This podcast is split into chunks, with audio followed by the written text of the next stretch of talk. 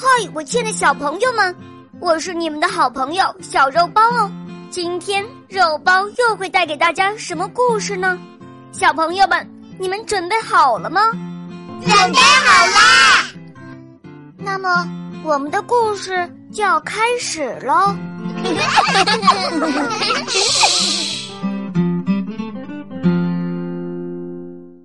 树林里有一间小木屋，里面住着韩塞尔与葛雷特这对兄妹，同樵夫爸爸和继母一起生活。有一天晚上，韩塞尔从梦中醒来，从隔壁房间听到了继母的声音：“继续带着孩子过日子的话，我们也会饿死的。”韩塞尔悄悄地从家里走出来。如果把我们就这么丢在树林里怎么办？这时，有一颗白色的小石子反射了月亮的光，一闪一闪的。有这个就行了。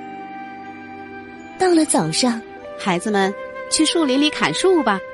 韩塞尔跟在继母的后面，把晚上捡起来的石子一点一点撒在了路上。孩子啊，我得到那边去砍树了。继母把孩子们留在树林里，一个人回家了。树林马上就变得漆黑了。哥哥，继母还没有回来，再等一会儿。格雷特，又过了一会儿，见继母还不回来，韩塞尔和格雷特就顺着小石子指引的路回家了。你们安全回来了。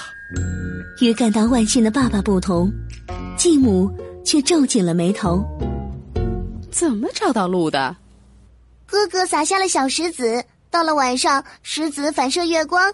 顺着这光找到的。那天晚上，韩塞尔起床，揉了揉眼睛，正准备去捡小石子，可是门却锁上了。第二天早上，继母叫醒了兄妹俩：“孩子，睡得好吗？要去砍树了，把面包带上，得省着吃啊。”韩塞尔把面包一点点撕下来，边走边扔。这一次，继母。把他们带到了更远的树林。你们哪儿也不要去，就在这儿待着。说完，继母就一个人回家了。哥哥，这次我们怎么回家？别担心，哥哥在路上扔了面包。可是，面包都被树林里的鸟吃掉了。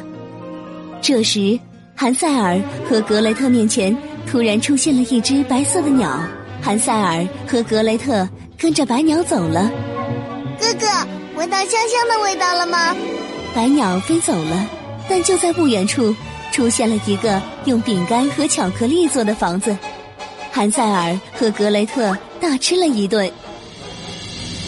这时，这是谁随便偷吃了别人的房子？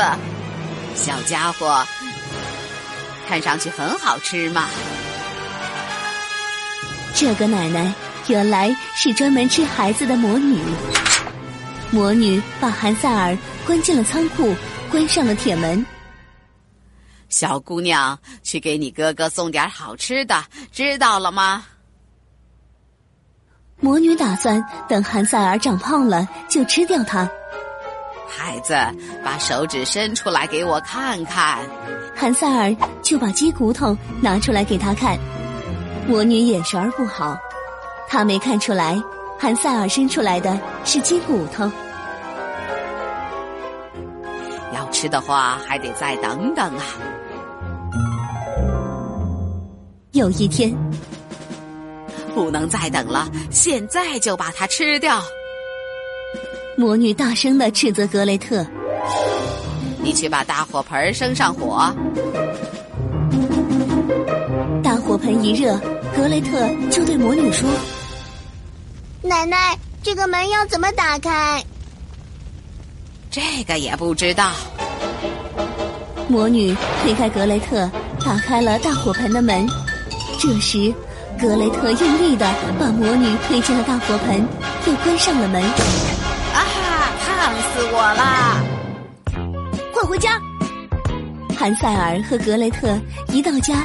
爸爸就高兴的跳起来了，继母已经离开了家，爸爸一个人生活。从此以后，韩塞尔、格雷特和爸爸过着幸福快乐的生活。亲爱的小朋友们，今天的故事就讲到这儿了。更多精彩的故事，请关注我们的微信公众号，请搜索“肉包来了”，加入我们吧。我们明天再见哦，拜拜。